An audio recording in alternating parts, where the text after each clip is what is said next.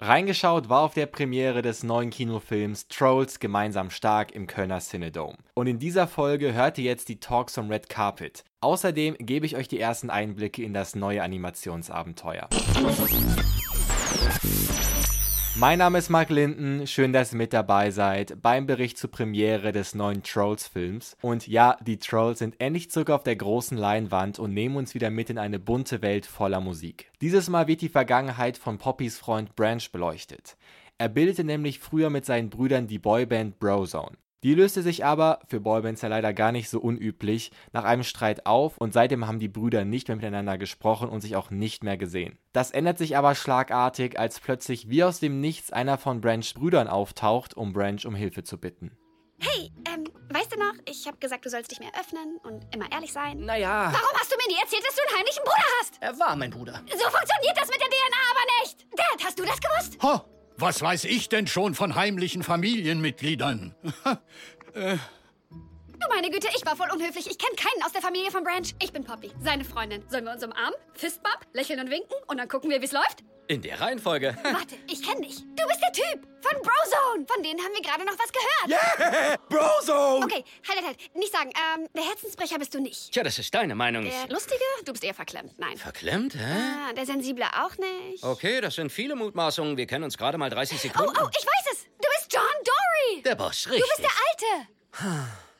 John Dory bittet Branch, gesprochen von Mark Forster, nicht ohne Grund um Hilfe. Einer ihrer Brüder wurde entführt und jetzt begeben sich die beiden zusammen mit Poppy, gesprochen von Lena Meyer-Landrut, auf eine Reise, um Brozone wieder zu vereinen und ihren Bruder zu retten. Und ein guter Soundtrack darf bei dieser abenteuerlichen Rettungsmission natürlich auch nicht fehlen.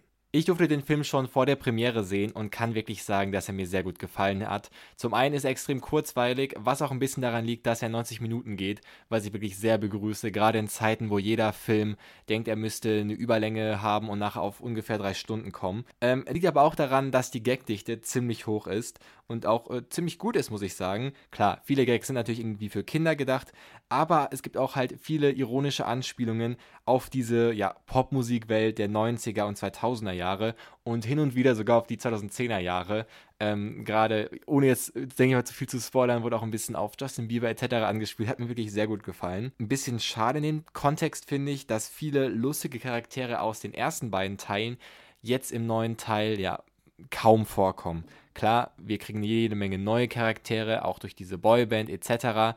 Ähm, sonst wäre der Film einfach zu voll geworden. Aber ja, so den einen oder anderen habe ich schon ein bisschen vermisst. Dafür wurde aber ein Charakter ähm, aus dem zweiten Teil in den Mittelpunkt gerückt. Und zwar ist das Tiny Diamond, ähm, das einzige Troll-Baby, ähm, was auf einmal in dieser Geschichte ja der Busfahrer des Tourbusses ist. Das ist auch wirklich sehr lustig gestaltet. Alles klar! Tiny, Branch, Poppy und irgend so ein Typ Was? gehen auf ein neues musikalisches Abenteuer voller Jubel, Trubel und Heiterkeit. Tiny! Was machst du denn hier? Tja, Tante Poppy, zu deiner Information, ich bin kein Baby mehr. Ich bin jetzt ein großer Junge und ich mache hier einen großen erwachsenen Männerschritt und lerne Lektionen übers Leben, über Mut und vielleicht über Liebe. Oh. Äh, sollten wir wirklich ein Baby ans Steuer lassen? Keine Sorge, ebenfalls Erwachsener, ich habe nämlich einen Probeführerschein. Wer ist Adulty McMahonface? Die bessere Frage ist, bist du ein Verräter? Was? Nein, nein. Wieso? Bist du einer? Genug geplaudert, Adulty McMahon-Face. Gib Gas! Und Tiny Diamond fährt dann die Trolls durch diese wirklich unfassbar bunte Welt. Und das muss ich ganz kurz auch eben sagen. Die visuelle Ebene des Films ist wirklich unfassbar stark. Man ist da fast so ein bisschen experimentell vorgegangen und hat da verschiedene Stile miteinander kombiniert, je nachdem, in welchen Bereich der Welt sie kommen. Und es ist auf eine tolle Art so abgespaced, was wir da zu sehen bekommen. Das ist wirklich, wirklich, wirklich stark. Das Herzstück der Filmreihe ist und bleibt natürlich jetzt auch im dritten Teil die Musik. Und es sind wirklich tolle Songs dabei, inklusive des Comeback-Songs von NSYNC, aber auch andere Boybands sind vertreten. Es wird also für den ein oder anderen im Kino eine musikalische Zeitreise. Und genau deshalb habe ich am roten Teppich Moderatorin Sarah Mangione und drei Fragezeichen Schauspieler Julius Weck aufgefragt, wer der erste Künstler war, ja, den sie rund um die Uhr gehört haben. Äh, mein erstes Album war von Blümchen. Ich war so ein großer Blümchen-Fan, das kannst du dir nicht vorstellen. Ich wollte sein wie sie, ich war, ich war auch im Endeffekt sie. Großartig. In welchen Situationen, wenn du Blümchen auflegst, singst du noch laut mit? Wo kann man dich hören? Wo, wo singe ich nicht laut mit? Meine Freunde tun mir sehr leid, weil ich singe überall im Auto. Ich singe hier, wird auch wahrscheinlich gesungen. Ich kann es nicht sonderlich gut, aber ähm, darum geht es nicht. Mark Forster, glaube ich, ja. Ist ja auch, In den Togo-Charts habe ich irgendwie auf meinem kleinen Tablet immer Mark Forster gehört. Mark Forster ist ein gutes Stichwort. Er spricht im Kinofilm ja Branch. Und ihn habe ich am Red Carpet gefragt, wie er denn selber reagiert, wenn er seine eigene Musik im Radio oder im Streaming hört. Wenn, wenn er käme, dann würde ich das gut finden, würde ich mich drüber freuen. So auch wenn ich mal, wenn ich mal wieder das Radio anmache und da läuft ein Song von mir, äh, dann freue ich mich, dann, dann mache ich auf jeden Fall lauter. Die Trolls sind endlich zurück im Kino. Es geht wieder alles um Musik. Die Trolls lieben singen. In welchen Alltagssituationen hört man dich singen, wenn du jetzt nicht im Studio bist oder auf der Bühne? Ähm, gute Frage. Also ich bin keiner, der unter der Dusche oder im Auto singt, was ja so die Klassiker wären.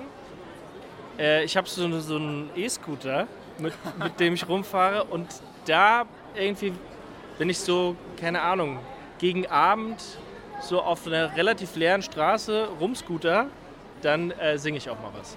Ich würde sagen, dieses wunderschöne Bild nehmen wir mit aus dieser Folge. Und ich gebe euch auch eine kleine Empfehlung. Und zwar waren Mark Forster und Lena Meyer-Landrut beide hier zu Gast in reingeschaut zu einem ausführlicheren Interview als am Red Carpet.